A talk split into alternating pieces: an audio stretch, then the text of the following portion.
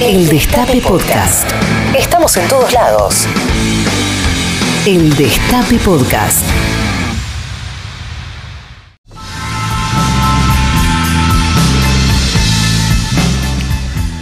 Tengo una imagen que me acompañó en estos últimos días de rumiar un poco estas palabras previas a Pasamos Todes, el antidomingo feminista. Eh, la imagen es como un sartenazo. ¿Vieron los dibujitos animados cuando vas, este, cuando van corriendo y de pronto, ¡pa! un sartenazo en la cara y queda todo plano. Este así plano como era el cielo de Truman cuando se dio cuenta que era un, el telón de su show en la película de Jim Carrey. Yo siento que un poco la pandemia eh, fue eso, ¿no? un sartenazo en la cara de una inercia que veníamos arrastrando, ¿no? De, de, confiar en una idea de evolución, de confiar en una cierta idea de progreso, de que hay cosas que con el tiempo están mejor, como por ejemplo ahora las nuevas generaciones serán feministas, eh, ¿no? Después de, de, haber conseguido el derecho al, al, aborto, bueno, los chicos se relacionan de otras maneras, los chicos, las chicas, les chiques, ¿no? Y lo cierto es que ahí en este, en esta idea de progreso nos apareció la pandemia, nos mostró que entre esa sartén que nos aplasta la nariz y más allá prácticamente no hay nada. ¿No? ¿Qué más podemos proyectar? Está bien, en el tiempo detenido no podíamos este, pensar mucho a futuro porque no sabíamos lo que iba a pasar. Pero nos topamos con esa eh, pesadilla futurista, la hicimos rutina, se naturalizaron cosas como, por ejemplo, vivir con máscaras puestas o este, el encierro total para mayores de 70. Me acuerdo que incluso en un momento se, se especuló con ponerles una multa a los mayores de 70 que abandonaran sus casas. Naturalizamos que no nos teníamos que tocar ni darnos las manos, que teníamos que coger sin mirarnos y sin besarse para que la saliva no se mezcle.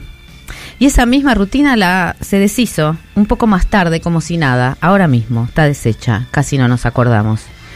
Ese tiempo corto que pareció eterno fue también una fábrica de ese futuro que ahora nos parece tan natural. El teletrabajo, la estratificación social, las este, videollamadas, mmm, eh, bueno, la, la, ausencia hecha presencia a través de cuadraditos en una pantalla. Que ahora te prometen que pueden ser no tan cuadraditos y ser un poco más 3D, pero lo cierto es que la, la virtualidad o esa ausencia transformada en presencia es lo que se ha naturalizado al punto que ya no lo vemos como novedad. ¿no? Y eso es lo que era el futuro. Yo me acuerdo perfectamente la primera vez que vi eh, una videollamada en un este en una serie de televisión. Era una madre lesbiana con una, una oficina de 80 metros que hablaba con sus con sus hijes este por una videollamada. Eh, esto habrá sido, no sé, 2005, poner una cosa así. Y qué fuerte, ¿no? Eh, qué fuerte, digo, como, como es casi un paréntesis lo que estoy haciendo, me lo van a permitir, pero qué fuerte esa, qué bien que lava el rosa en este, las cabezas de la gente rica, ¿no? Porque acá estábamos viendo una serie de lesbianas, re natural, que fueran lesbianas, que tuvieran hijas, qué sé yo, que hicieran videollamadas, que acá era como una fantasía. Eh, y sin embargo parecía que estábamos viendo algo muy este, revolucionario porque había justamente lesbianas que hablaban con naturalidad. Bueno, es un poco eso lo que nos pasa, ¿no? Como que festejamos que algunas cosas son posibles, como sextear, como tener apps de citas, como este poder hablar con este con gente con la que no hablábamos hace mucho a través del Zoom, podemos asistir a talleres en Zoom, dar talleres en Zoom, podemos comprar obras de arte, aun cuando no entendamos nada de lo que se trata ni del lenguaje que se habla, lo hablamos el mundo, por ejemplo, el mundo está yendo al metaverso, ¿no? Eso, eso, esa fábrica de futuro nos, nos regala que Facebook, esa red en la que vivimos hace un tiempo, ahora va a ser eh, metaverso y vamos a poder estar adentro, no solamente como espectadores y escribiendo, sino que vamos a estar oliendo, sintiendo, capaz que cogiendo. El mundo va al metaverso. Mientras vos seguís en tu pequeño cuarto, con el, pagado con el sudor de tu frente, siempre demasiado y siempre insuficiente. Esa es la promesa que tenés, una vida paralela donde tu cuerpo no está invitado y tu lengua ni siquiera tiene traducción. Estamos un poco rotas. Yo me siento así. Rotas, rotos, rotes.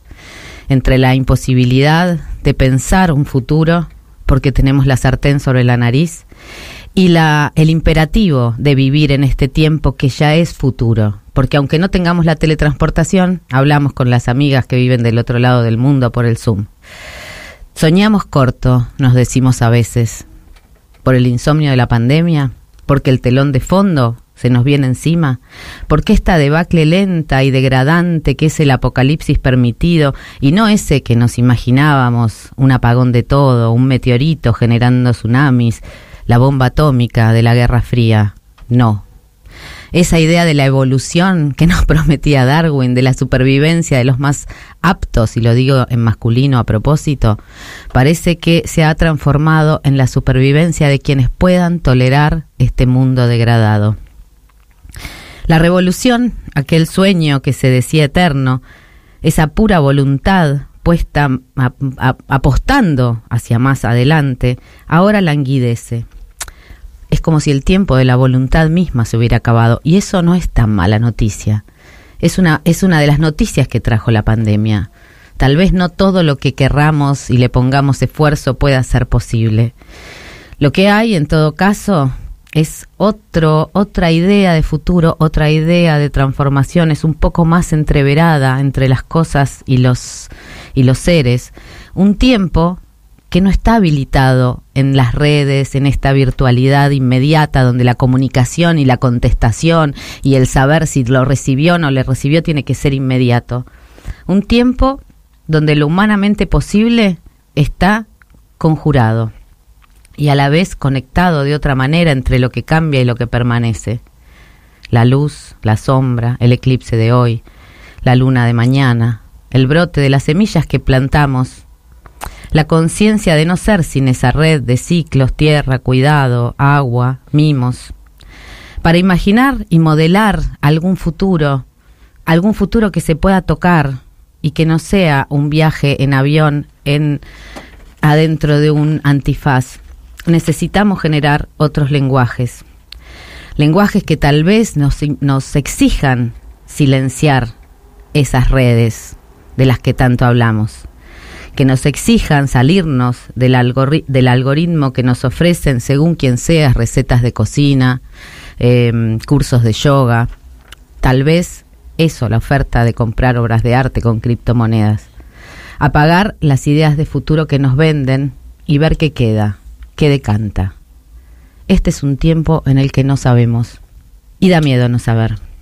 Pero eso, ese miedo, es también lo que mueve el deseo.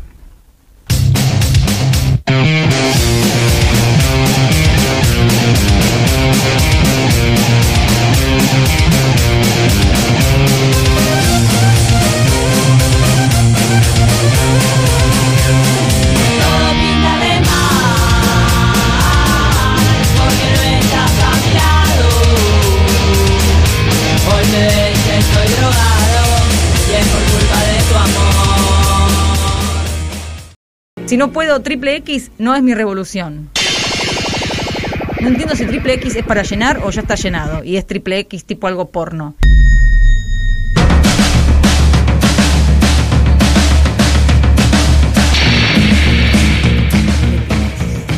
Bueno, acá estamos. Alguien me dijo que no repita, pero yo me repito siempre. No sé qué voy a hacer. ¿Qué voy a hacer? Soy la misma persona. Paso siempre por los mismos lugares.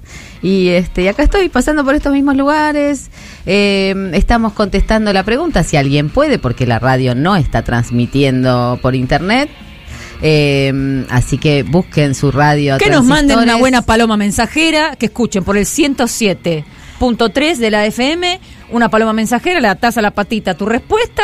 ¿Qué hace cuando se corta internet? Me pongo a estudiar colombofofía. Y sí, te podés leer justamente el, de Donna Haraway, el, seguir con el problema, tiene un capítulo ahí sobre la, ¿cómo le dijo usted? Combología.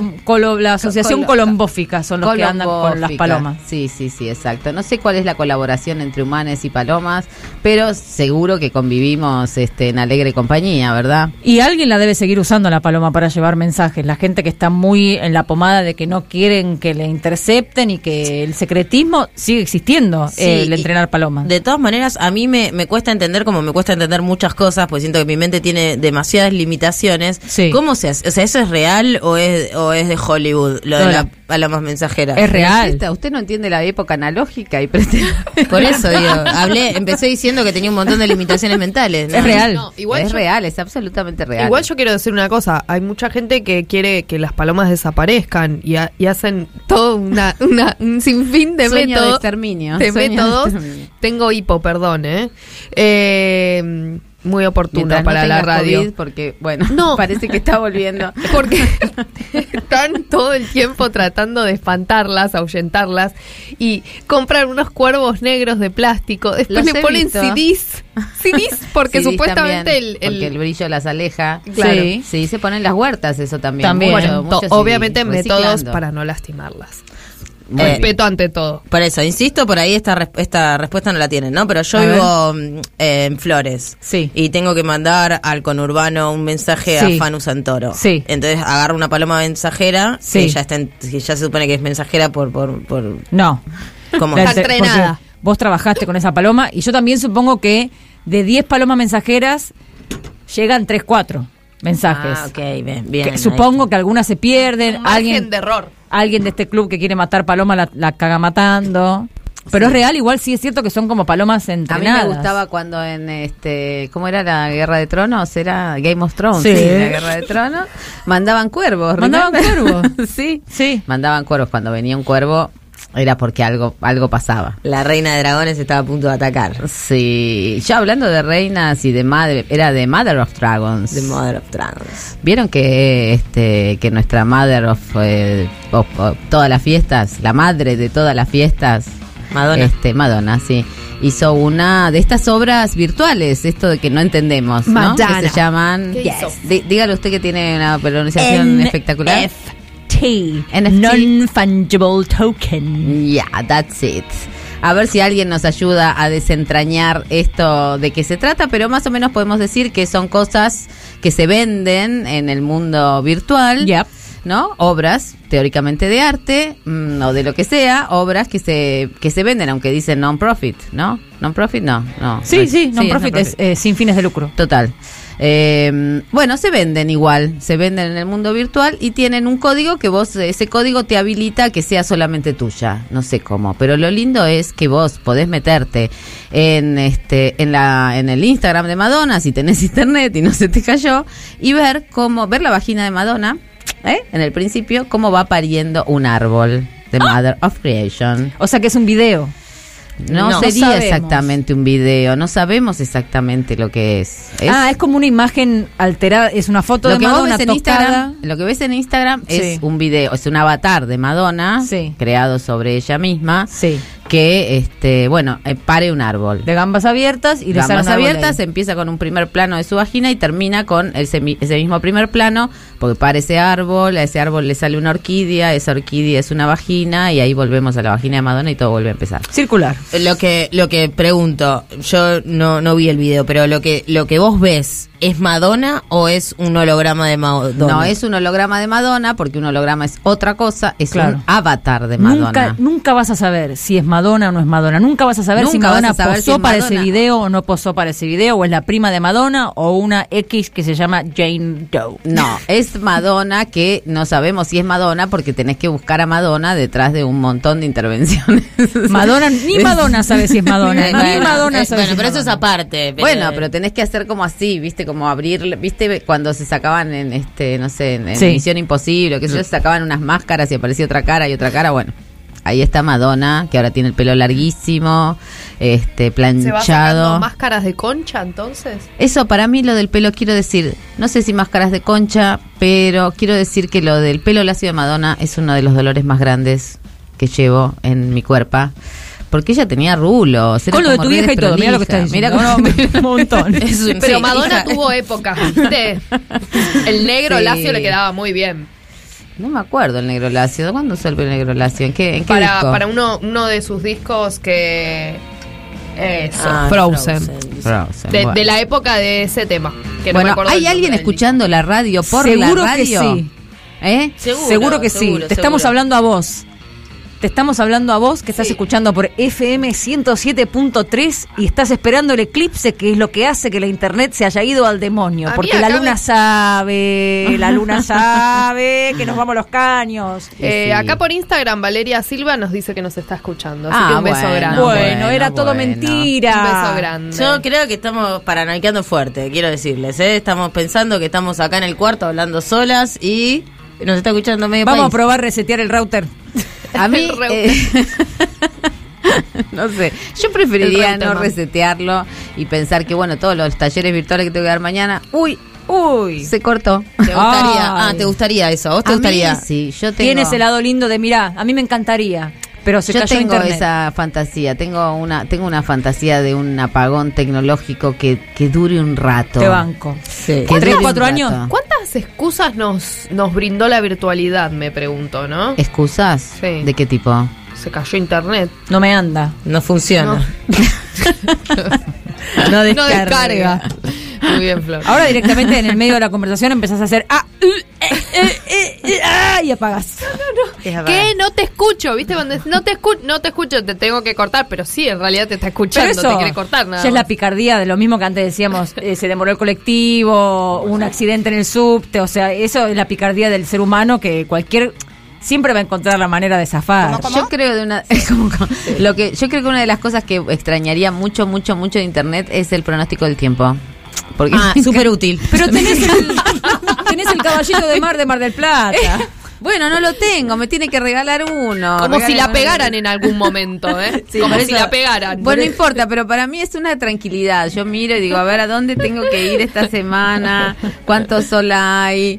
Yo quiero- yo, yo me agarro de... De algo hay que agarrarse. Siempre. Yo también me voy a agarrar, que me inspiró muchísimo, aparte del timón de Marta, que me parece un consejo súper sabio como siempre. También eh, me, me- me gustaría lo de no, no poder despertarme. No tengo una forma de despertarme que no sea Yo con- creo que no está atado a la internet el de la alarma. Pero vas y te compras un despertador eso que se pi, pi, pi, pi, pi, pi, pi, pi. No, pará, pará. Una, una pesadilla de la era analógica era tener un reloj en el cuarto que haga tic, No, me muero. Me muero. tic, me tic, muero, me muero. O sea, no te duermo. ¿Entendés? La otra vez eh, estuve en la casa de una compañera eh, pasando la noche y resulta que tenía un reloj. ¿Ese reloj para qué sirve? Porque estaba haciendo tic, tic. No, no estaba ni en hora ni nada, no sé. Había quedado de la era analógica y No, dormía no. todas las noches con Me ese taladra tic, el cerebro, yo me muero. No. La gente empieza a responder, dice, hola chicas, acá desde Puerto Madryn les escucho por internet. Bueno. Mientras- Vamos, en Madrid hay internet y nosotras de alguna manera llegamos hasta allá. Mientras tejo. Y si no ando internet, pongo música en CD. Lo bueno de ser poco social y popular en redes sociales te favorece suficiente como para tolerar la falta eh, de internet. Entonces uno puede hacer cosas productivas como, dice, cocinar, limpiar o jugar videojuegos. Nico de Gerli.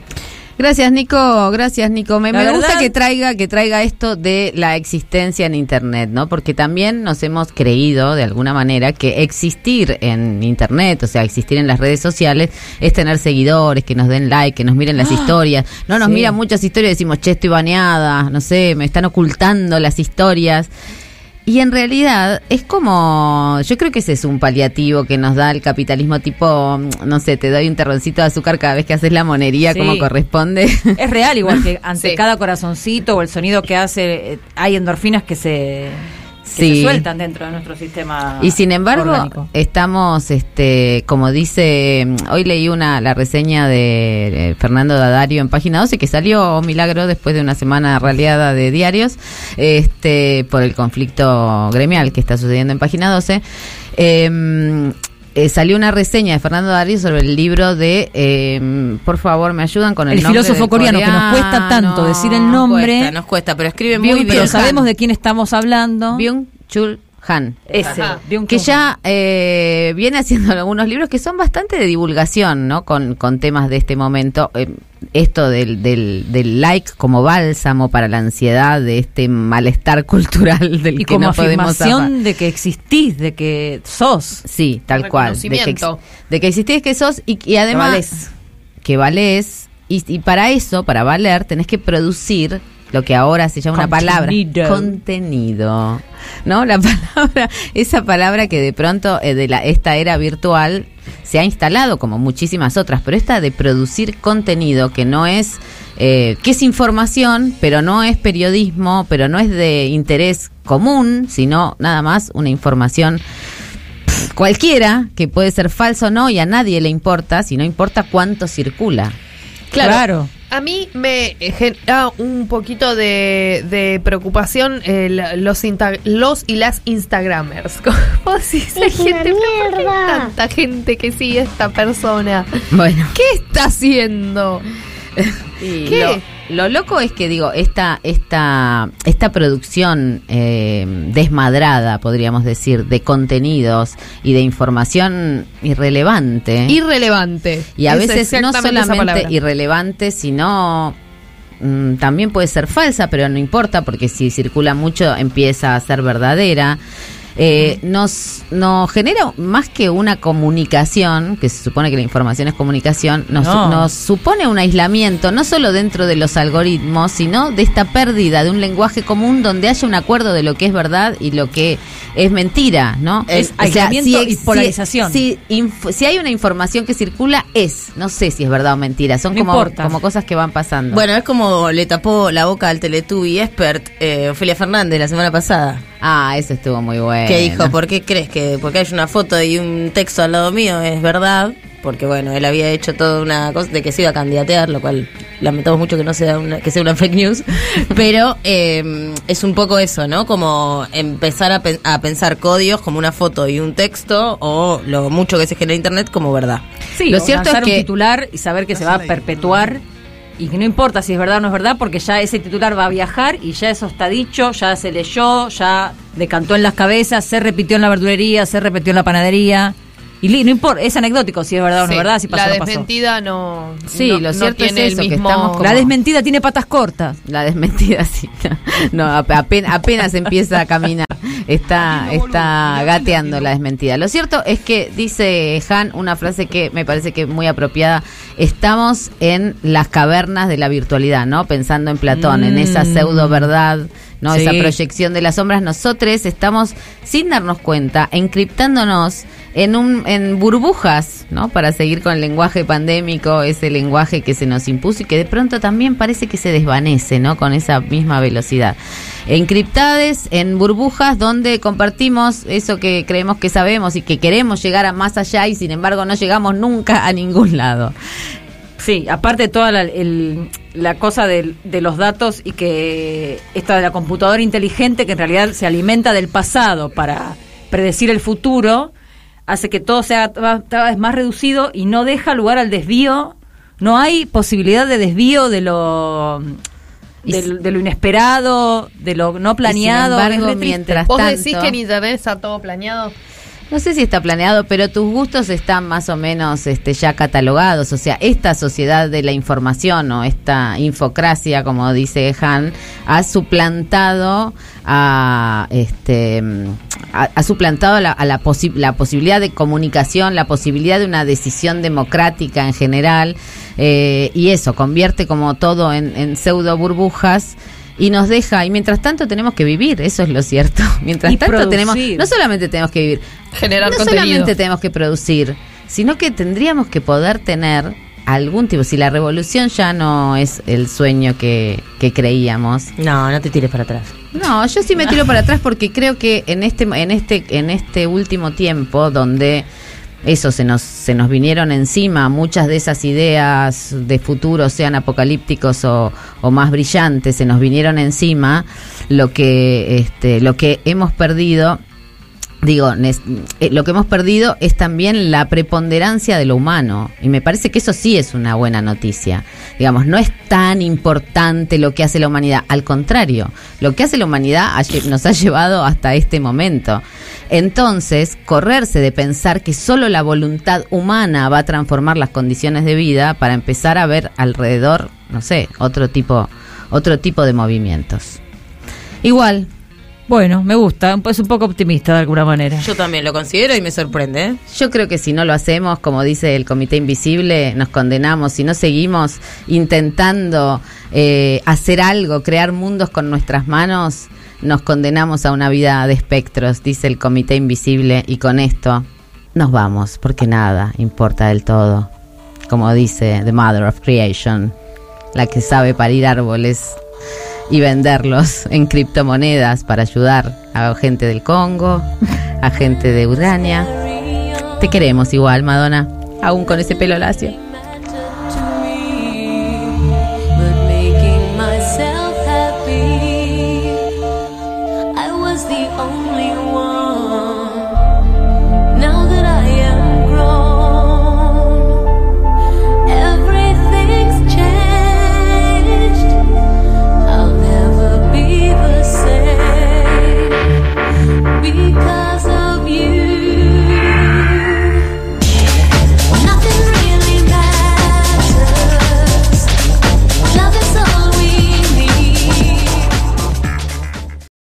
Pases entran en un partido?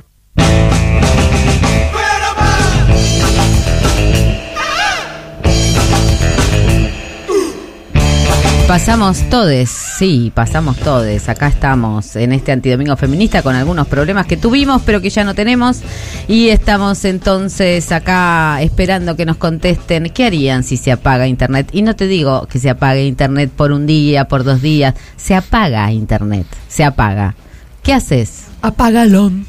¿Qué te llevas a ese mundo sin Internet? Tremendo, ¿Dónde- tremendo tener que prender la tele, por ejemplo. Porque No Ah, tengo. Ah, sí tengo, pero tengo que ir a la pieza. Me quedaría dormida todo el tiempo. Bueno, son cositas que pasan. Igual nos hemos acostumbrado a la virtualidad, todavía la disfrutamos, o no, no sé quién la disfruta, pero está Esther Díaz conectada con nosotros y queremos preguntarle a ver qué le pasó a ella en esta aceleración de la vida virtual, eh, en este acostumbrarnos a conectarnos con la gente que queremos a través de las pantallas. ¿Cómo estás, Esther? Hola, chica, muy contenta de estar con ustedes. Gracias por llamarme. Por favor, ¿cómo? Gracias por llamarte, es un placer, un honor. bueno, mira, este, te escuchaba hacer la introducción y eh, por supuesto que no voy a tener tiempo para contar mi larga historia so- con, este, con la virtualidad, pero aunque les parezca mentira, la primera vez que vi una computadora en mi vida hace medio siglo. ¿Medio siglo? Exacto, porque yo entré, estaba estudiando filosofía y letras y entré, entramos un grupo de filosofía a trabajar en el INDEC y se estaba estrenando para el censo del 70, o sea, nosotros estábamos elaborando el- la- los datos de- del sexo de- del sexo del censo del 70. La idea fija tenés, Te amo. La idea fija. bueno, de, de la- de- como es de las necesidades del cuerpo habla la boca. así es, así Bueno, entonces, este, eh, en el index eh, habían colocado las, una de las primeras que existieron acá en la Argentina, que eran enormes, chicas, Mm. eran como, como una habitación de, de 4x4, una cosa así. Y, y yo no aprendí en ese momento a manejarla porque eran tan delicadas que tenían que estar siempre con 18 grados, no podían estar con más temperatura. Y como soy muy friolenta. No podías entrar. no, no, eh, eh, dije, bueno, algún día la encontraré la tecnología y efectivamente, ahora cuando tenemos computadoras que podemos llevar en la palma de la mano, es- no, no lo puedo creer, porque me acuerdo de aquella monstruosidad que daba miedo solamente verla, además te imaginas, el INDEC había muchas, o sea que era una cosa O sea que tenía un edificio gigante el INDEC. es increíble Yo quiero, puedo, te puedo contar mi, mi primer contacto con una Dale. computadora porque eso fue circa el año 1982, más o menos. Ajá. Este llegó una computadora a la editorial donde trabajaba Contrapunto, era una computadora gigante, no tan grande como la que estás describiendo vos, pero era gracioso porque alternativamente nos estábamos todos los que trabajábamos ahí a tratar de saber cómo usarla Claro. y este y era imposible. O sea, claro. hacíamos el intento, era como tener una especie de convidado de piedra, pero que a la vez nos, y lo nos que tardaba, si pensamos ahora, que si tarda dos segundos ya nos ponemos nerviosas, lo que tardaba en llegar la información, por favor, era una cosa infernal. Bueno, así que ya solamente eso, solamente es- es- esas dos pequeñas anécdotas que contamos, ya da pauta de la rapidez con que esto se instaló en nuestra vida. Por supuesto que en, a fines de- de- del siglo que terminamos de pasar, cuando comienzan los teléfonos inteligentes, fue un salto sideral y creo que ahí ya es donde, eh, no, no sé, no, no, manejo eh, eh, buenas estadísticas, pero yo creo que el- el 70 o el 80 de la población mundial ya de alguna manera tuvo contacto con, con Internet, ¿no es cierto? Directa, indirectamente ya tuvo contacto. Y, este, pero todavía la cosa venía más o menos manejable hasta que en el 2020, con el estallido de la pandemia, bueno, ahí nos metieron de cabeza, o sea, Sí. fue tremendo. Y justamente cuando vos hacías la presentación, decías este algo como de, de- de- del placer o no de, de Internet, y yo te digo, ese primer año de la, de la pandemia es tanto lo que trabajé por Zoom, pero tanto, trabajé más que cuando, que cuando viajaba a las provincias, porque había más posibilidad de hacer cosas, que vos sabés que me, me he saturado, que el, el verano pasado, sin querer, toqué algo de la computadora y me apareció la pantalla de Zoom y sabés que me vino una arcada como para vomitar. Ay, no. Sí, ya, ya, no, con decirte que recién cuando ustedes tenían problemas técnicos, este, la, la operadora me preguntó si me podía eh, llamar. Digo, ay, no, por favor, con imagen no, por favor, con imagen no. Porque ya, bueno, entonces ahora sí, si tenemos unos minutos, Por puedo reflexionar un poquito sobre el tema, ¿qué te parece? Me parece espectacular. Claro, porque yo para, o sea, la, la, la columna la había preparado según cuatro ejes que los podemos convertir en cuatro preguntas. Una, o sea, ah, una cosa quiero aclarar, que voy a, a nombrar como sinónimo digitalidad y virtualidad. O sea, puedo decir una cosa o la otra según me salga. Ok. Eh, bueno, entonces una de las preguntas que, mm, que me hago, que en cierto modo ya estuvimos respondiendo con, porque no sabía cómo ibas a empezar vos a, a, este, hablarme, era este, ¿cuándo penetramos realmente en la digitalidad? Esa sería una de las preguntas que en cierto modo algo hemos respondido. Ujú. Otra sería, ¿lo virtual no es real? La otra sería, ¿qué es, ¿qué es un cuerpo? ¿En qué se convierte un cuerpo en la digitalidad? Y la última, que es el sexo en la virtualidad. O sea que Todas sobre esas preguntas cuatro, provocadoras. eh, sí, sobre esas cuatro, si tenemos tiempo, voy a desarrollar un poquitos minutos cada una, porque no, eh, bueno, el tiempo muy tirano en ese medio, y, y en todo, porque otra otra reflexión, ya que, está ya que ustedes están tocando este tema, es que fíjate, o sea, yo me acuerdo cuando era chiquita, que éramos muy pobres, eh, que para hacer el café con leche, por ejemplo, había que prender el carbón, que se, que se calentara el agua con, car- con, con carbón en, una, en un fogón eh, y después recién poder hacerlo y otro tanto si te querías ir a bañar, o sea que tenías que sacar, yo tenía que sacar el agua eh, en una bomba, eh, en una bomba que, que- con la mano, ¿viste? Así, juntar, montar los baldes y Bombeando. calentarlos para bañarme. Bueno, entonces, pero, entonces, ¿cómo hacíamos cuando empezaron a aparecer todos estos aparatos que se supone que son para ganar tiempo? Porque ahora en la pava eléctrica, en menos de un minuto ya tengo el agua, eh, ya tengo el agua para el mate, ¿no es cierto? Este, es increíble, porque fíjate vos que más facilidad tenemos o hacemos cosas más rápidamente y resulta que nos alcanza menos el tiempo. O sea que esto es otra de las contradicciones en las que nos ha metido eh, eh, es- esta cosa novedosa y no tanto, porque como dije recién ya tiene más de medio siglo. Sí, Bueno, pero se notó que- mucho en la pandemia eso que vos decís en el sentido, es- esto que vos decís que trabajé tanto por Zoom, Sí. porque de, porque habilita un tiempo sin tiempo la virtualidad. ¿no? Que Tal podés cual. estar Y- en ah, cualquier y- lado. Y, y siguiendo con juego de palabras, como ese juego de palabras también lo que hiciste, y además es una una espa- espacialidad incorporal, porque nos, nos ocupa un espacio, pero no, no hay materia. O sea, yo, yo lo estoy viendo, simplemente un, un- un corte de luz en este momento haría que directamente no pudiéramos seguir hablando, por ejemplo. O sea que eh, es, eh, eh, son tantas las contradicciones que todavía no somos conscientes.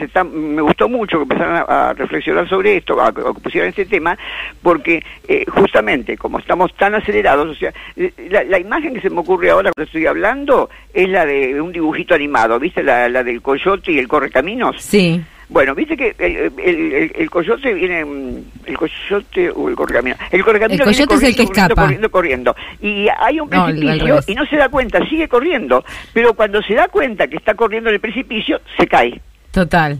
Bueno, yo creo que a nosotros nos está pasando lo mismo. A mí, a mí ese año de, de- de la, de, la, de la sobresaturación de, Zoom me pasó así. O sea, caí como el correcaminos, o sea, no podía seguir más en, ese- en esa, en esa espe- especial, espacialidad sin sin materialidad que, que, que, bueno que, es lo que, que es lo que seguimos así que bueno eh, pero de todos modos es cierto lo que dijiste este, así muy rápidamente en el sentido de que hay gente que la disfruta más y una cosa que no por más que podamos criticarle cosas que ahora voy a criticarle hay algo que es innegable que gracias a ello pudimos seguir comunicados en medio de una pandemia mundial o sea, Sí. esto no pasó nunca en el mundo del que hay registro de que en todo el, en todo el planeta se parara las actividades. Eso es una cosa única. Por lo menos si pasó antes no hubo, no hubo registro. Sí, o se sea paró que- todo menos el extractivismo, igual, ¿eh? Te quiero Ah, decir. bueno, O- o- y el ganar dinero, porque fíjate vos que las empresas justamente que, que manejan eh, eh, esto, Sí. que manejan esto que estamos trabajando nosotros ahora, la digitalidad, se hicieron muchísimo más ricas, pero muchísimo, in- pero antes las más ricas eran los laboratorios, bueno, ahora le ganaron. Y es virtualidad, ¿viste? Es lo mismo que estoy diciendo, que trato de... de- de- Humo, va. Nos, Eso es- nos venden humo. Y ahí está. Claro, o sea, se- se, pierden to- se pierden todos los límites, es una cosa increíble. Y entonces ahora, para que no me corte, porque ya, ya sé que se me No te voy a tiempo, cortar, no te voy ver- a cortar. Oh, no, no me asuste, no me asuste. que, este, que, alguna de las preguntas que yo hice, que es el cuerpo en la digitalidad. Sí. Bueno, entonces, mínimamente pensemos que es el cuerpo nuestro, ¿no? Sin, sin- sin la digitalidad. O sea, eh, yo lo imagino, un poco inspirándome en Leibniz, eh, un filósofo del siglo XVII, XVIII, eh, como eh, que, que cada uno de nosotros, cada subjetividad, cada una de nosotras, cada subjetividad es como si fuera una casa. Una casa con dos plantas. La planta de arriba no tiene ninguna salida hacia afuera, esto es totalmente cerrada. Y la planta de abajo tiene cinco aperturas para ver el mundo, digamos, ventanas, mm, puertas, lo que le quieras decir. Los cinco Eh, sentidos. Claro. ¿Y cuál es la parte de arriba? El intelecto, el que elabora lo que van captando los sentidos. Entonces, em, eh, nosotros, en la, eh, si estamos personalmente, si estamos en la presencialidad, eh, captamos al otro y al otro nos capta y el otro nos capta a la otra o al otro al otro que sea y, y, y ellos nos captan a nosotros a través de el oído, el habla, el olor, el tacto y el sabor, tal como dijiste vos, los cinco sentidos. Pero pensá que ya en la virtualidad, por ejemplo, en la que estamos haciendo ahora, solamente quedó el, La voz. el habla, claro, la voz solamente. Eh, pero no las estoy viendo, ni ustedes me están viendo a mí. Cuando hacemos un zoom, pasan las dos cosas. Pero hay tres sentidos que se pierden absolutamente, que son el olor, el tacto y el sabor, de los que están clasificados así por la por la este, biología, pero Ujú. se pierden muchas otras cosas. Porque yo, por ¿Qué, ejemplo, qué cuando- filósofo dijo, pe- perdón, ¿eh? qué No. filósofo dijo que el, el olfato es el que, eh, el sentido del olfato es el que lo, lo, este, lo anclaba en la materialidad? Ah, no lo No sé. Me, me das una linda pista para investigar en cuanto corte. perdón, perdón, perdón. No, pero- pero pero sí, ahí. me recuerdo, no, no, lamento, mi cerebro es mucho más poroso que el tuyo y este, pero sí sé que el tema de los cadáveres, este, el olor de los cadáveres era lo que mm, lo que le hacía comprender radicalmente la materialidad, ¿no? Ah, de bueno, la existencia. Está muy bien. Y, y entonces, además, perfecto. O sea, además de estos, de estos sentidos que los tenemos tan bien clasificados, ah, hay otros. Por ejemplo, yo estoy dando una clase y me doy cuenta, pre- presencial, ¿no? Y me doy cuenta si la gente me está entendiendo o no, porque estoy mirando a los ojos, está pasando algo en el volumen que hay entre, entre las otras personas y yo, que me hacen comprender y le hacen comprender a, a- ellos también, y, y, se siente, por ejemplo, si en algún momento del discurso viene como una, como una calentura sexual por los temas que están tratando, por la manera, por la pasión que, que están diciendo, o hay frialdad, o, o hay estupor, o como les pasó a los machirulos en- desde el viernes cuando cuando me publicaste en página 12 lo del el grito por Sí. el asunto de que está el peligro otra vez de que, de que vuelvan a, prohibir el, el aborto en Estados Unidos, Sí. los machirulos están enloquecidos. Tuve que bloquear tantas, tantos, tantos, tantos. O sea, no, no, no, no tienen consuelo. Es una cosa que no tienen consuelo. Entonces, yo digo, si en este momento que se, pueden ver tantas cosas gracias a la materialidad también, por su- gracias a la, a la, mm, a la digitalidad, por supuesto también, todavía hay este escándalo pienso en las primeras feministas, en, las sufragistas, en las primeras en las primeras negras que empezaron a pedir por sus derechos. Es una cosa increíble y yo creo que acá sí tenemos una potencialidad grande en, la virtualidad, porque podemos mucho más fácilmente comunicarnos y saber las cosas. De hecho, yo tengo un amigo que bueno que, que era amiga hace años atrás y que hizo la transición y hasta que empezó, hasta que no empezó a ver internet, él no sabía que había personas que podían hacer eso. O sea, Totalmente, sí. o sea que, eh, eh, y, y, bueno, eh, eh, es un caso, te imaginas la cantidad de casos de personas que se han despabilado de muchas cosas, que no, no soy el único que me pasa esto, no soy el dueño del infierno, no soy la dueña del infierno, esto le pasa a otras personas, así como pasa a otras personas en adelante, yo también puedo salir, o sea, imagínate la cantidad de temas, yo ahora estoy hablando de uno sexual, pero pasa con todo, bueno, me pasa a mí, que, que- que tengo la edad que tengo y que tengo 50 años de universidad, y sigo aprendiendo a veces por las reglas sociales. Bueno, también me tengo que comer agresiones fuertes porque otra cosa de la, de, de la, de la digitalidad es que al estar en, la- en el anonimato Sí. sale lo peor, sale también lo mejor a veces, pero sale lo peor del ser humano, ¿no es cierto? Sí, sí, sí, sí, es este, esta cultura del, del odio desatado, ¿no? De, Tal de la cual, la cultura del odio fue muy, muy agitada por, y lo sigue siendo por esta, esta posibilidad de esconderse en, en el anonimato. Entonces, y respecto al sexo... Bien, la eh, parte que me gusta, sí. Eh, Bueno, eh, res- respecto al sexo, eh, hay una parte, eh, hay una parte muy muy interesante sobre la cual no he leído por ninguna parte ni he escuchado, este, así que por eso como primicia que lo que lo, que lo, que lo comento con ustedes, que vos fíjate que cuando mm, no tanto ahora que ya se abrió, se abrieron las cosas, pero ese año que estuvimos encerrados, encerradas y encerrades, ese año eh, se, se practicaba más sexo virtual que supongo que ahora, supongo que ahora, por razones Y obvias. no sabemos, porque te digo que quedamos un poquito dañadas después de la pandemia. No sé si todo el mundo este, ha vuelto a la presencialidad del mismo modo, pero contame más. Claro, no, porque, o sea, el, el asunto, el asunto es que es increíble, por empezar, uno de los temas que me pareció fantástico, porque bueno, eso hay que ver también cada uno cuando hace el amor si le gusta que el otro hable o no. Este, eh, por ejemplo, a mí me gusta que, que hable, bueno, se habla cosas que, que me calientan, ¿no? Si no, si no habla cosas que me, que- que me hace venir abajo. Claro. Este, pero eh, los los hombres en general, no puedo decir de las mujeres porque no tengo experiencia en eso, pero los hombres en general son muy parcos para, para hablar, este, para seducir, para hacer el amor, va, o es según mi experiencia. Ok. Eh, eh, para- en general, bueno, sí, hay algunos que te dicen cada bestialidad es tremenda, pero en Sí, general parecería como las que tenemos más posibilidad de, de- de- de discurso seductor, parecería que fuera con las mujeres. Pero lo que pasa que en, en- en el sexo virtual tuvieron que aprender a hablar, porque todo, porque el sexo es, es, es habla virtualmente, Total. no es más que habla y paja. Porque lógicamente el otro no te está acariciando, ni vos lo estás acariciando al otro, ni estás sintiendo ninguno de esos, esos otros tres sentidos que nos faltaban. Entonces, eh, esa, eh, esa parte, por, por un lado, eh, es maravillosa, porque se pueden hacer cosas que en la realidad no se pueden hacer. Chupame acá, te chupo allá, este, tocame esto, Sí, tocame el otro. Decir concha, por ejemplo, ¿no? Porque hay palabras, viste, que, que parece que no están eh, que no están habilitadas, ¿no? Que para decir tocame acá y no tocame la concha. Tal cual, tal cual. Está, está muy bien. Incluso ahora que cuando una vez que estaba hablando estaba hablando por Zoom justamente con con un este conductor de, de televisión muy serio, muy- una persona así con muy poco sentido del humor, este, que se dedica a temas políticos. Eh, era la primera vez que yo me había producido para eh, estar en un Zoom, porque yo, yo, no, yo no atendía el Zoom co- como cuando estoy trabajando en, en overall, ¿viste? Yo me producía incluso hasta veces...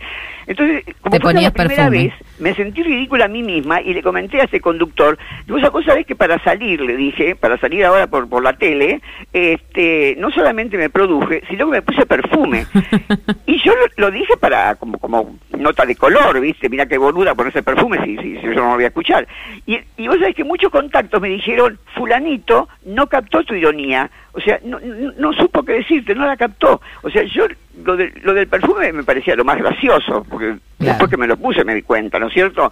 Digo, pero si este no me lo va a sentir, pero no me lo va a sen- bueno, me lo siento yo, fenómeno, buena hora, pero normalmente no me pongo este Paloma Picasso para estar para estar en mi casa trabajando, ¿viste?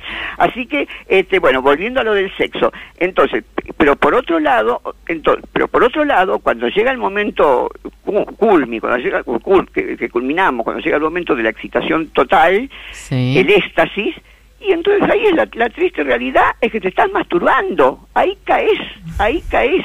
Así que por un lado está el beneficio de que, de que no dejamos de tener, de que podemos Igual es una fantasía, es una Ahí fantasía, digamos. caes ahí eh, y, a un segun- y un microsegundo después de acabar esto Tal de que cual. no está ese otro ese otro que estaba de repente pero Tal cual. Y yo- bueno, imagínate vos, eh, o sea, aunque sea otro tema, me pasa exactamente lo mismo con las clases. Yo cuando doy una clase presencial, estoy acostumbrada a meterme entre la gente, a mirarla a los ojos, a ir cambiando de discurso o, o de ejemplo si yo me di cuenta que la cosa no está funcionando, y cuando terminan me aplauden y nos vamos a tomar cerveza y está todo bien. Pues sabes qué terrible terminar de dar una clase que estuve preparando dos meses Total. y quedarme sola frente a la pantalla. y abrirte, descorchar solita. Pero digo, volviendo, una cosita más, volviendo Dale. al tema del sexo. Hay como una fantasía de todas maneras de reproducir la escena sexual de manera tecnológica, ¿no? La máquina sexual, Tal esos, los, los dildos, este, bueno, dildos es una palabra actual, pero digo, la, la máquina del sexo eh, re- eh, animada por, por el pedaleo, por ejemplo, ¿no? Ajá. Hay muchas representaciones desde la era medieval Sí, hasta bueno, mira, ahora. te cuento cuando recién, come- o sea, cuando todavía era simplemente líneas calientes, decíamos, ¿te acordás que por Sí. teléfono se, se hacía sexo por teléfono? Este, yo, eh, yo hablaba de eso en una clase en el CBC, así supernumeraria, llena de gente, eh, y bueno, estoy hablando de eso, de las relaciones eh, que, que se puede uno eh, enamorar y que se puede calentar y que puede acabar, masturbándose o como quiera, pero pu- puede serlo. Entonces, cuando terminó la clase, después que se fueron todos los alumnos, porque algunos vienen, consultan, vino una chica y me dijo, profesora, ¿puedo hablar a solas con usted? Le digo, sí, cómo no. Vos pensás que te estoy hablando de hace 25, 30 años atrás. Dice, bueno, usted sabe que yo, dice, al que hoy es mi pareja, eh, lo conocí por teléfono de casualidad, por un, un llamado equivocado.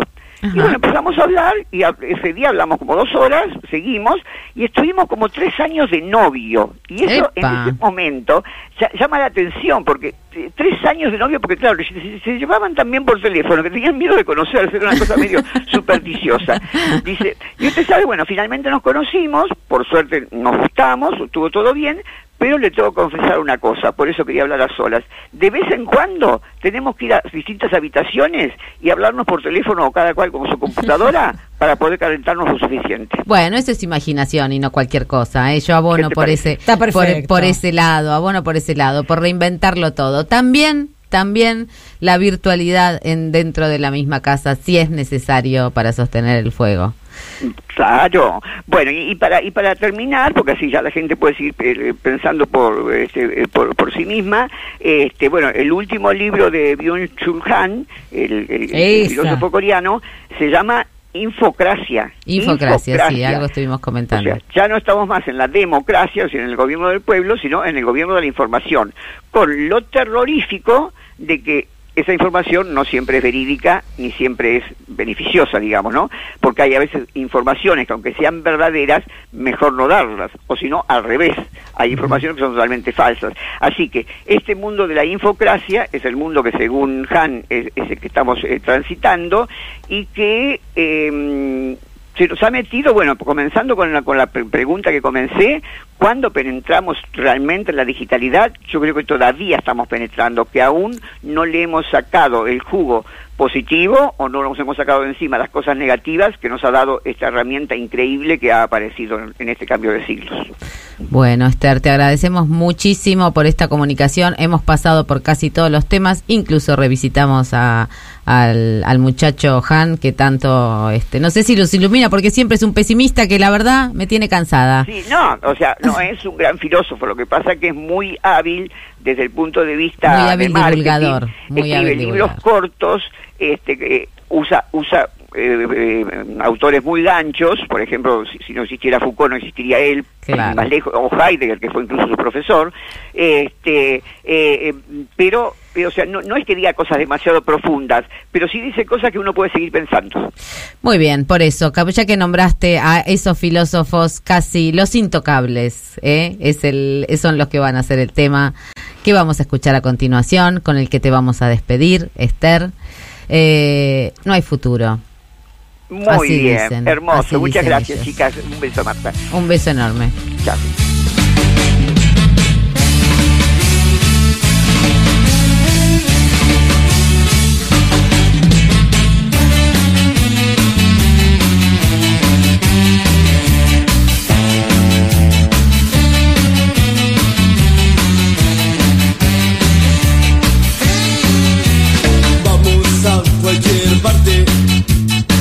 Hay futuro, no hay futuro con la KGB y la CIA. No hay futuro, no hay futuro.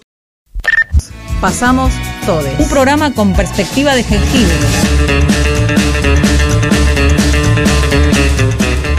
Hola chiques, bueno Juan habla. ¿Qué haría yo si no tengo internet? Bueno, vamos por dos pasos. En los días normales, si no tengo internet, generalmente me dedico a limpiar la casa, a ordenar la ropa, más que nada me tiro para el lado de la... o a dormir. Me tiro para el lado de la casa. Ahora, si no tengo internet un domingo a las 8 de la noche, me tiro un tiro en las pelotas. Porque yo a ustedes las escucho con internet, o sea, con el teléfono. Así que bueno, eso es lo que haría, chiques. Bueno, mis amores, nos vemos. Un beso grandote. Acá estamos, sí, pasamos todos. Hay Che, me quedé un poco preocupada por Juan, pero creo Por que los tiros podemos- en las pelotas, Sí, le podemos mandar una radio transistores, entonces el día que no hay internet no se escucha por ahí y nadie se tira un tiro en las pelotas, que después hay que limpiar eso, es un desastre, Juan. Es un asco. Hay más audios, escuchamos qué dice la gente de vivir sin internet. Caseros. Bueno, no entendí del todo la pregunta si era qué, haré- qué haces cuando no hay internet o qué harías si no hubiera internet. Ah, Era en este eso. caso voy a contestar eh, Lo que se qué hago cuando no hay internet Ah, directamente, bueno. Está que bien. es escuchar el programa de radio con el celular, conectándole los auriculares con cable para que hagan de antena y poniendo la radio FM. Obviamente que por suerte mi celular tiene radio FM, pero solo conectando los auriculares sí. con cable Había para esos hagan celulares con Si pones el. Bluetooth no te anda. Así que bueno, en esa estoy escuchando el programa con los Perfecto. auriculares con cable. Con el alambre en una papa, como se hacía Un cuando era abrazo. chica. Qué eso. bien. Tal cual le puse Leila, ¿Anotada? percha en papa le puse. Percha en papa, perfecto. Es una mezcla entre reflexión sobre el aborto y este el precio de las legumbres, las, este, los vegetales. Sí, seguimos. Hola chicas, Marta de Merlo, como siempre escuchándola. Martita. Muy bueno lo que dijiste en la editorial. Ay, Martita Pero ¿qué me haría? La consigna es ¿qué haría sin internet? Bueno, yo viví cuando no existía Ahí internet. está. Sí, sí, yo también, Marta. Que eh, hablar por teléfono era una odisea, viste, largas colas cuando había teléfono público. Ay, sí. Así que Yo me se puede hacer tantas cosas. Charlar, muchas cosas con sed.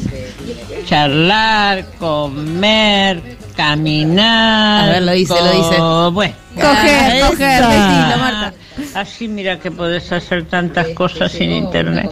Y estaríamos menos locos, me parece. Totalmente. Porque así, antes pasaban horas, no sabías nada de otra persona. Ahora estás, ¿dónde estás? ¿Cuándo venís? ¿A qué hora? Ay, es un manicomio. Bueno, chicas, buen Ay, programa me como encanta que siempre. le escucho a Marta y atrás me escucho mi, me escucho mi voz. Claro, porque está respondiendo a o vivo.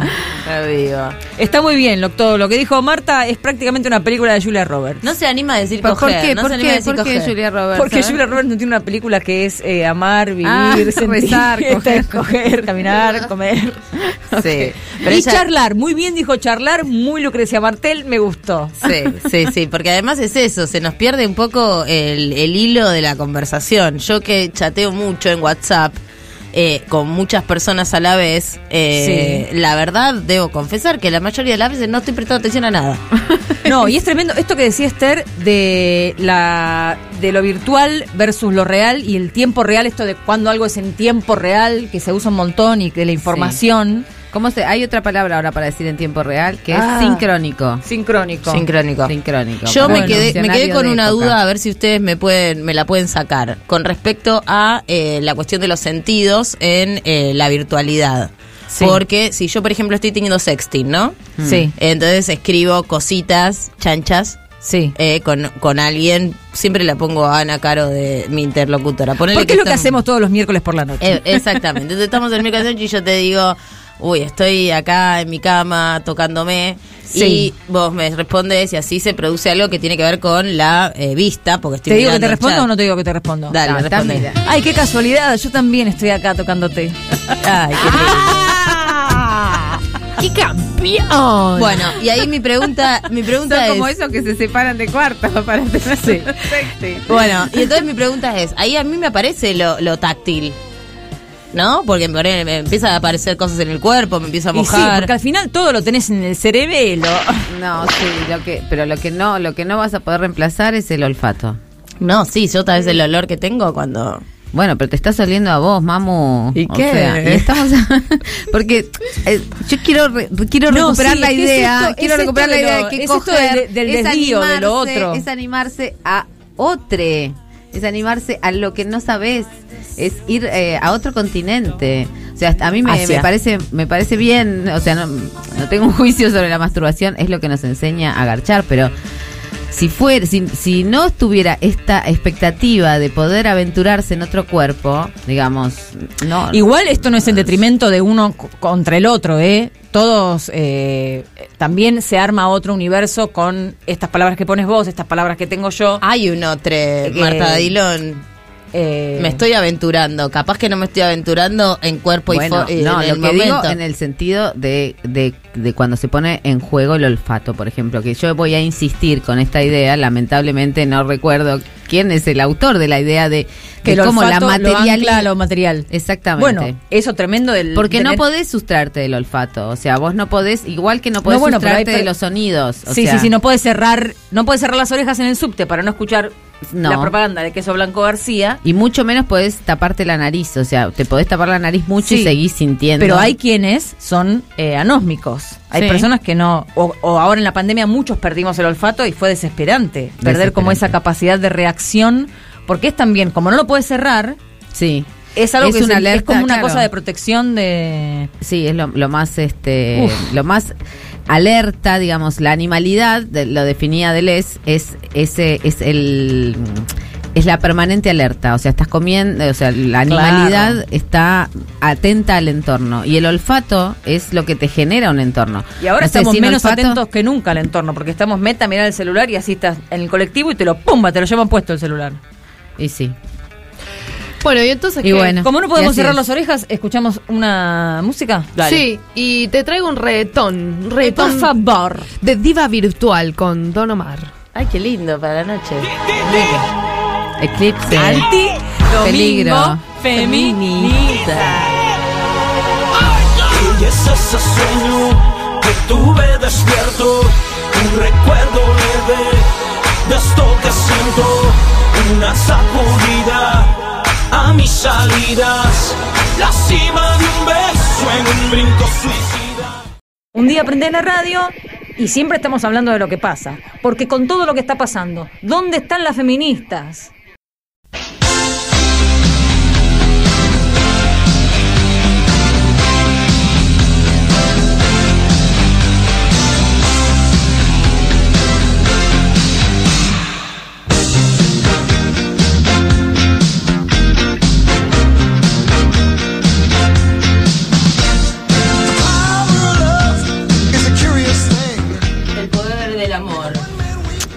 Es una cosa curiosa, dice Hugh Lewis en el soundtrack de Back to the Future, una película que está cerca de cumplir los 40 años.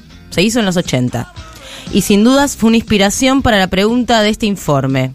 ¿Qué imaginamos del futuro? Viajes en el tiempo y en el espacio. La convivencia con robots. visitas extraterrestres. La vida más fácil, la tecnología a nuestro favor y la sensación de que las predicciones futuristas no se cumplieron. Que el futuro llegó, pero no de la manera imaginada. ¿O sí?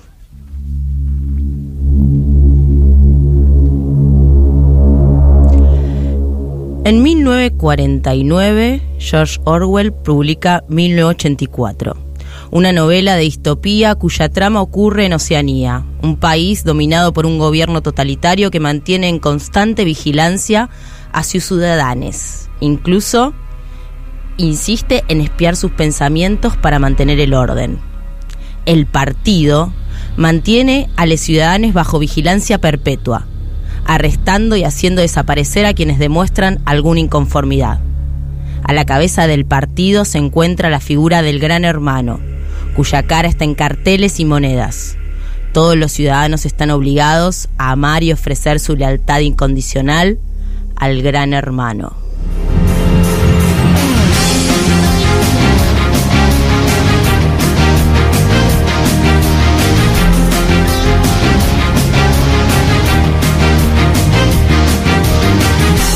En 1954, en la literatura lo hizo Ray Bradbury con su Fahrenheit 451.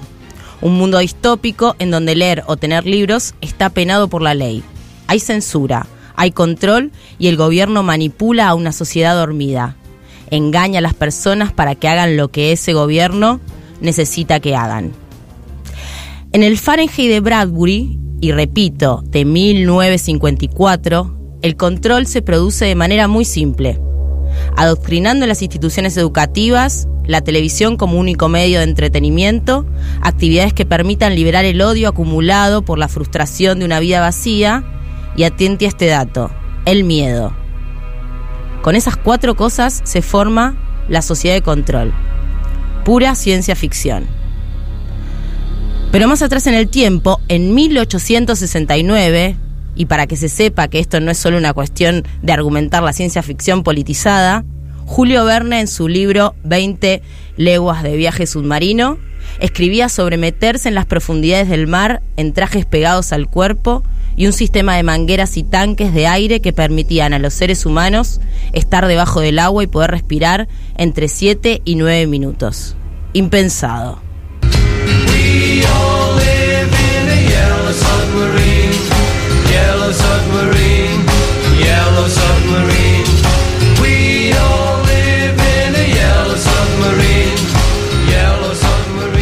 Lo que van a escuchar a continuación es un viaje relámpago a cinco películas de ciencia ficción elegidas arbitrariamente. Robocop, La Naranja Mecánica, Truman Show, 12 Monos y Matrix. Tenemos un voluntario, su cadáver está en camino. Alex J. Murphy, fallecido. Como ya sabrán, hemos firmado un contrato con la ciudad para hacernos cargo del cumplimiento de la ley. Si pudimos salvar el brazo izquierdo. ¿Qué? ¿No habíamos quedado en cambiarlo todo? Pues cámbiele también el brazo. Es el mejor policía del mundo. Tiene una memoria totalmente computerizada y está programado para hacer cumplir la ley en la calle. Este tipo es muy bueno. No es un hombre, es una máquina. ¿Y qué va a hacer? ¿Reemplazarnos a todos? Cualquier cosa que diga podrá ser utilizada en su contra. ¡Vete ahora mismo, la mato! Ahora te toca a ti. El futuro refuerzo de la ley. Robocop. Gracias por su cooperación.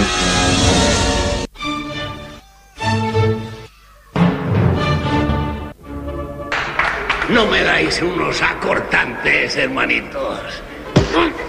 Muy bien, venga, acaban conmigo, hijos de... No quiero seguir viviendo, no en este cochino mundo. Vaya. ¿Y qué es lo que tiene de cochino? Es un cochino mundo porque ya no hay ley ni orden. ¿Cuál es tu delito? Homicidio accidental de una persona, señor. Excelente. Emprendedor, agresivo, listo, joven, cruel, vicioso. Servirá. Han llegado a aburrirnos esos actores que expresan emociones falsas. Truman no tiene nada de falso. Sin guion, sin apuntador. Es una vida. ¿Qué año es este? ¿Qué año crees que es? 1996. Eso es el futuro, James. ¿Crees que vives en el futuro? Solo trato de recoger información para ayudar a la gente del presente a seguir la pista del virus. Ahora no estamos en el presente. Este sitio es para la gente que está loca. Yo no digo que no estés mentalmente enfermo, por lo que sé estás como un cencerro. El virus lo propagó el ejército de los doce monos. ¿Monos? Ha vivido en un mundo de fantasía y ese mundo está empezando a desintegrarse. ¿No te habrás vuelto adicto a ese mundo agonizante? No, señor. Necesita ayuda. Cuando la gente empiece a morir el mes que viene, verá que no estoy loco. Este no es mi sitio. Estás aquí por culpa del sistema. Sé cosas que ustedes ignoran. Sí, hijo mío. Me enviaron al año equivocado. ¿Estás seguro? La ciencia no es una ciencia exacta. ¿Alguna vez has tenido un sueño, Neo, que pareciese muy real? ¿Qué ocurriría si no pudieras despertar de ese sueño? ¿Cómo diferenciarías el mundo de los sueños de la realidad? Es la pregunta la que te ha traído aquí. ¿Qué es Matrix? Es el mundo que ha sido puesto ante tus ojos para ocultarte la verdad. Que eres un esclavo, Neo, una prisión para tu mente.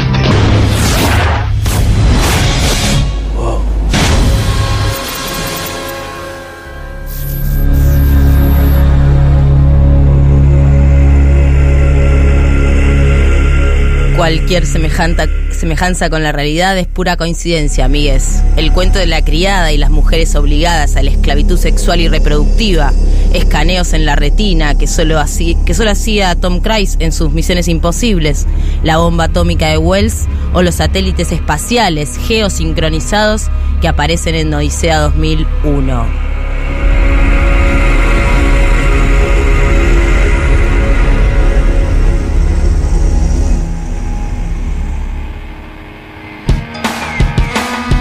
En No hay más tiempo que perder, pensemos en lo importante, Úrsula Leguín, provocadora nata de la ciencia ficción, medita sobre los placeres de comer un huevo pasado por agua y dice que hay que concentrarse en la dificultad que implica comerlo, la atención que requiere y el ritual en sí.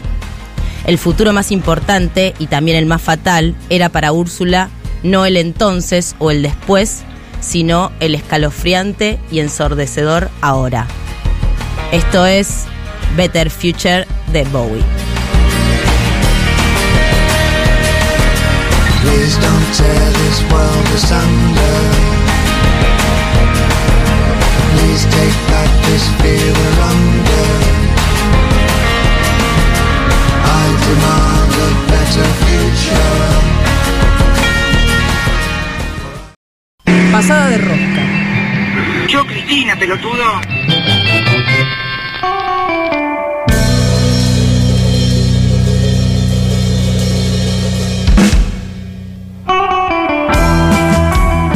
Y bueno, acá estamos pensando en, en el futuro, la virtualidad, la era digital, y resulta que las criptomonedas están cayendo. Empezamos preguntando, ¿qué pasa? ¿Qué haría si se cae Internet? Pero no si se cae, si se apaga Internet Ah. para siempre es Si la no pregunta. existe más. Se apaga, se apaga. Hay un cortocircuito general. ¿Qué haces? eh? Y nos contestás al 11 25 80 93 60. Y mientras tanto nos preguntamos, como se pregunta la televisión, no sé, acá en un programa que estoy viendo y que no sé cuál es, eh, que dice criptomonedas, un riesgo o el futuro. Y bueno, parte de parte de Qué esa pesadilla, ¿no? También, porque lo, del, lo del futuro como una commodity es demencial. Bueno, no sé si es demencial, es el mundo en el que estamos viviendo. ¿Qué sería la cordura? ¿Qué sería la cordura? este Claro. Tal vez le podemos preguntar a Tomás Balmaceda, ¿no es cierto? Que A lo ver. tenemos a Capitán Intriga, lo buscan en Instagram. Este, escritor, periodista, doctor en filosofía y especialista en tecnología que está acá con nosotros. Bienvenido a Pasamos Todes. Tomás, ¿cómo estás? ¿Cómo están, chicas? Muy bien. Bueno, me alegro. Nosotras no sabemos si estamos tan bien porque nos asusta un poco.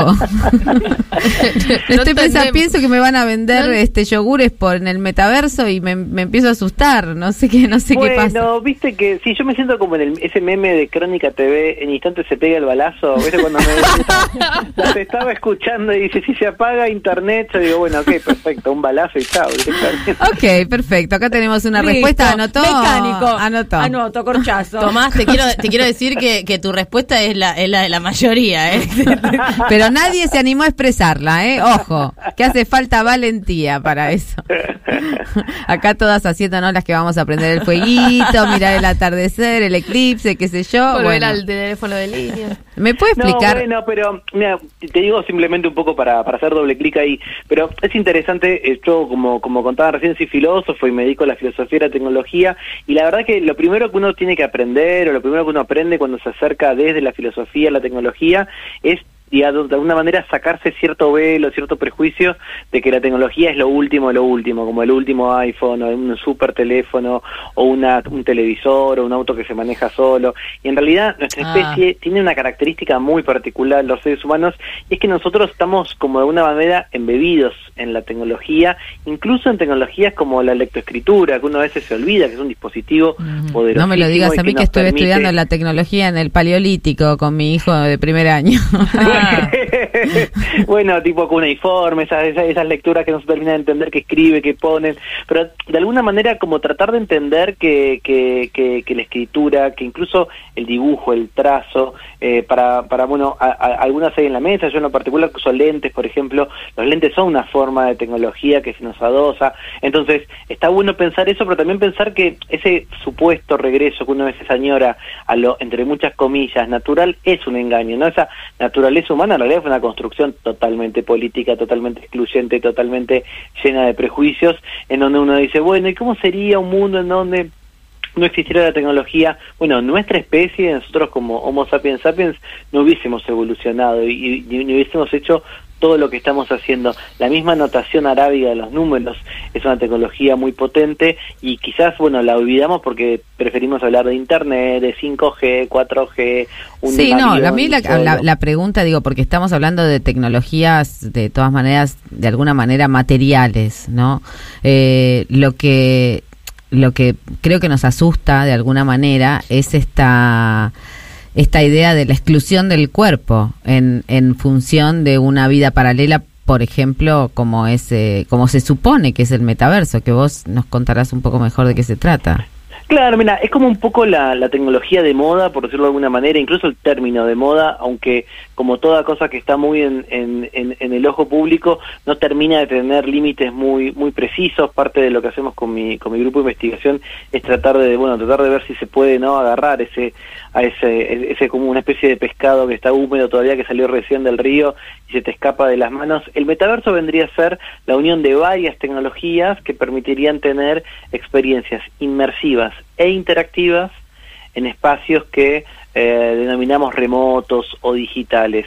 Idealmente se parece mucho a, a películas como Ready Player One Claro. o incluso Matrix, en donde te pones un casco y vos podés justamente interactuar y participar en una en un ambiente que se puede parecer a- al mundo analógico o no se puede parecer y en donde uno también elige no la apariencia que quiere tener que se puede parecer o no a la apariencia que uno tiene en esta dimensión de alguna manera. Pero que además de esas experiencias inmersivas es algo muy frecuente en las nuevas generaciones con los videojuegos no videojuegos que quizás ustedes juegan o conocen como o la gente que nos escucha como por ejemplo Fortnite o Roblox son formas de metaverso Sí. y de alguna manera la apuesta y es por eso que está de moda, porque hay una apuesta económica muy grande de, de, de, de- las compañías más poderosas del mundo para decir, bueno, es el, la nueva, el nuevo estadio de Internet. Internet aparentemente tuvo una primera etapa, que sería de los 90, comienzos del siglo XXI, que era más bien tipo correo electrónico o portales estáticos. Lo que estamos viviendo ahora, ya en una etapa más de degradamiento, que es lo que se le llamó la web 2.0, son las redes sociales, que, uno, que cualquiera puede decir cualquier cosa y básicamente casi no hay penalidad para eso. Y esta tercera web web 3, que es como se la, se la, se la denomina, es la idea de que eh, la Internet pase a ser un ámbito, un ámbito en donde, por ejemplo, ahora quizás todos podemos estar, no sé, leyendo el mismo portal, la misma noticia o incluso en la misma app, eh, pero no ves a los otros usuarios que están al Claro. lado tuyo. La propuesta de la Web3 es que puedas estar ahí, compartirlo y además interactuar en tiempo real. Y hay habido, ha habido, o por lo menos se ha, ha- se ha convertido en una noticia que nunca sabremos si es verdadero o falso, tal vez vos nos podés iluminar en este sentido, que ha habido agresiones sexuales, por ejemplo, ya en el metaverso. O sea, el metaverso existe. en este Sí. momento como red Eh, social, al eh, menos no en esas Sí, versiones de videojuegos. Sí, eh, hay que pensarlo como una tecnología. Hay muchos metaversos y hay uno eh, que justamente se llama Horizons, que es de la empresa Meta, que antes era Facebook y que ahora se puso Meta un poco porque quiere también meterse un poco en este mundo. Y sí, en diciembre del año pasado, una mujer inglesa, eh, una, una, una mujer divorciada, eh, la madre de dos niños, contó, contó eso, ¿no? Ella, el término que usó fue raped, que es violación, que ella se sintió eh, violada en el metaverso y por supuesto, o sea, para nosotros fue un tema y sigue siendo un tema de debate re interesante. Por un lado, la verdad es que lo primero que genera es un casi como risa, ¿no? Como si, pero que violada en un metaverso, ¿cómo puede ser? Después también surgió como la indignación de cualquiera que haya sufrido algún tipo de violencia, ¿no? Eh, sexual, acoso, hostigamiento, decir, bueno, pero esto es distinto. ¿Te puedo hacer una pregunta. Tomás? Sí, obvio. ¿Por qué, por, qué, ¿Por qué cuando describiste a la mujer que hizo la denuncia, hizo la denuncia dijiste que era divorciada y tenía dos hijos? No, para contar un poco como quién era, me estoy tratando de acordar el nombre, eh, pero fue como que trató de, de decir, bueno, qué es lo que estaba haciendo, ¿no? ¿Qué es lo que tenía?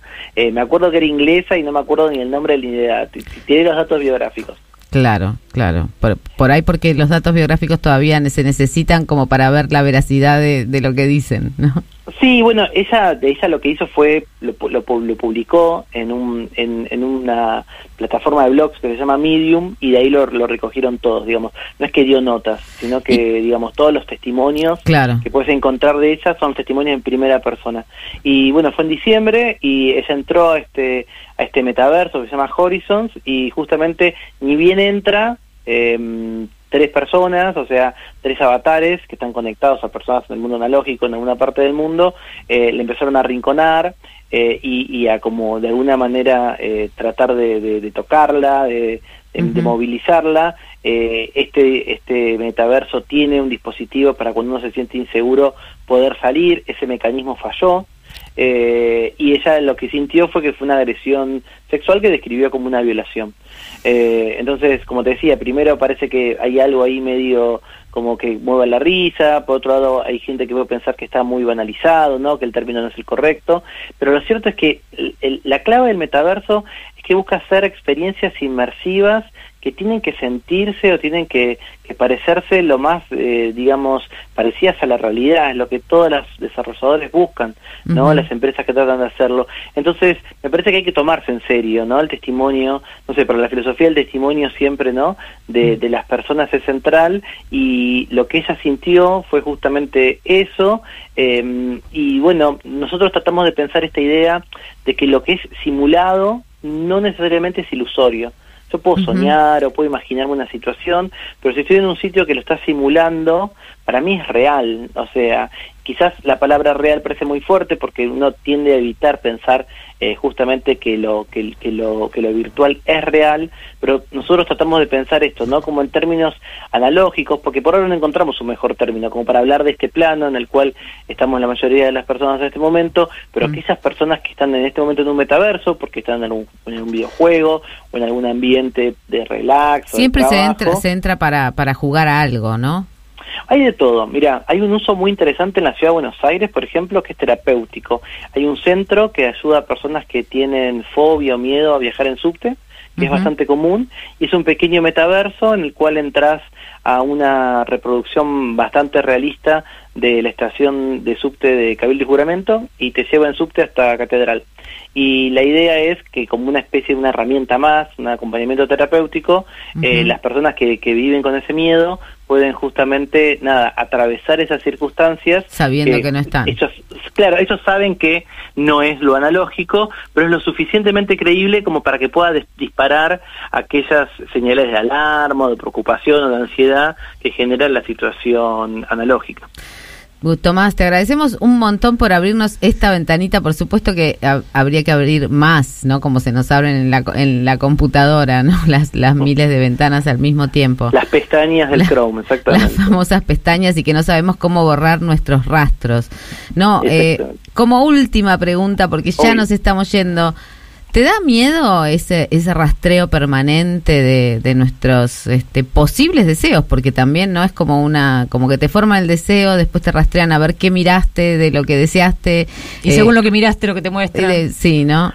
Sí, eso es el, es el gran debate que viene y sí me da miedo. De hecho, por ejemplo, en el metaverso pueden controlar, por ejemplo, tus latidos y muchos de tus de tus signos, digamos, orgánicos que tenés, vitales y pueden estar vinculados luego con cosas que ves. Entonces, quizás algo que te gustó eh, tiene una determinada marca o sello en tu cuerpo, eso es detectado y puede ser comercializado y Mm. pueden buscar reproducir eso. ¿Qué puede ser? Calentura, ganas de comprar algo, miedo, terror y entonces todavía falta legislación que nos pueda proteger de eso. Una legislación que hoy en redes sociales todavía no se cumple, parece difícil que se vaya a cumplir pronto cuando estemos más habituados a los metaversos.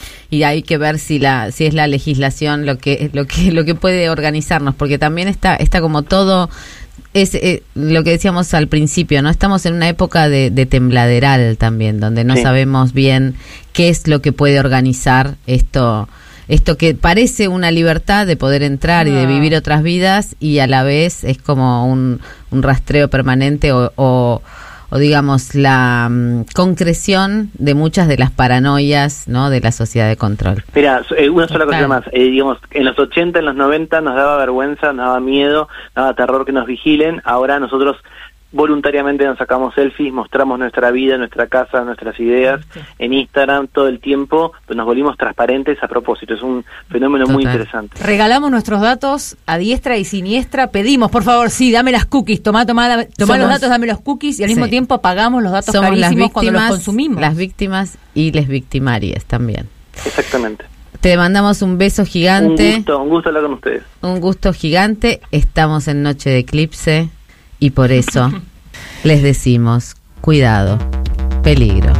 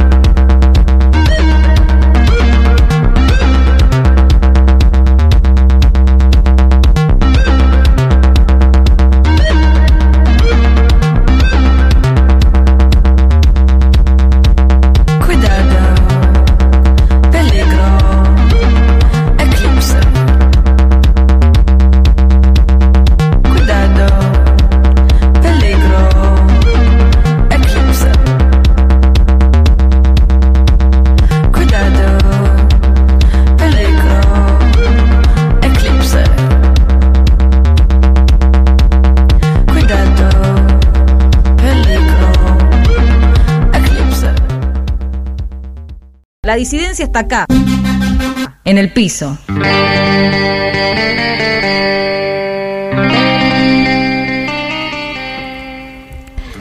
Y bueno, se nos ha ido este domingo antifeminista, esta noche de eclipse que está. ¡Ay, lo dije de nuevo! ¿Quedó grabado? Este, bueno. Bueno, yo voy a decir todas las personas que están en la mesa esta noche porque se nos va el tiempo y el futuro ya llegó. Y entonces estoy acá con Fanu Santoro, con Euge Murillo, con Ana Caro o acá Ano Carísimo. Flor Fretza en los controles y Steph Balea, productorta, ahí en la producción, justamente. Siempre cuidándonos, trayéndonos cositas ricas, diciéndonos que redondeemos, bueno, esas cosas que pasan. Eh, este programa ha tratado sobre. Pará, la- ¿sabés quién más está en el programa? ¿Quién? Marta Dillon. ¡Ay, cierto! Ah, sí. acá estoy, acá estoy todavía, no sabemos por cuánto tiempo. Esperemos que no sea mucho porque el futuro es cortito y entonces no quiero sobrevivir al futuro, ¿eh? Está acabando. En cuenta, me desconectan, cualquier cosa ¿qué me primero? desconectan, ¿Qué ¿eh? fue primero, el futuro o el pasado? Tengo bueno, el acá ganador. tengo por Sí. favor, y testigos. Tengo ganadores. A ver, Bien. ¿qué es lo que se trata? De ganar. A ¿Qué se verga. gana? Es Nico de Herley que se va a ganar dos entradas para ver Me gustaría que gustes de mí, la obra de teatro basada en la novela de Fernanda Laguna que la dan los jueves en el Teatro Beckett. Te comunicas Nico de Herley dijo que algo- como él no es popular en las redes sociales le chupa un huevo si no hay internet. O sea, que si no, si no tenés seguidores. y que agarra la franela y se hace una buena paja o limpia la casa, no Sí, quedó acá, claro. acá la paja, quiero decir que ha rankeado muy alto en las actividades Sí. para hacer sin internet. Y a la vez quiero decir la contradicción de que la paja ha sido sido una de las actividades favoritas de tener internet, ¿no? Porque tanto, Sí. tanto sexting, tanto sexting. Y no ah, dejemos, no dejemos de mencionar el, tema del timón, que para mí va a ser un, un trending topic. Bueno, porque Sin a mí me gusta dejar enseñanzas. Acá la sensei Marta Dillon les Vos, dice... vos cuando te querés hacer una paja, lo único que tenés que hacer es agarrar un timón. Perfecto, grabate eso. Listo, claro. listo. No cualquier Bueno. timón. ¿eh? Bueno. No cualquier timón. Marta Dillon complejizando todo. Muchas gracias, ¿eh? Nos vemos el domingo que viene y si no nos vemos nos escuchamos porque el YouTube acá no anda, no sé, domingo. ¿eh? Nos escuchan en Spotify, nos siguen en las 12 arroba página 12 Y ahora se quedan escuchando Corte y Confección. de María Pía López. Dijimos para siempre, fueron unos años. Terminé pensando, son reflejos lo que amamos. Me acuerdo de todo, todavía me queda algo. No entraba en el mundo la pasión con que luchábamos. Bueno.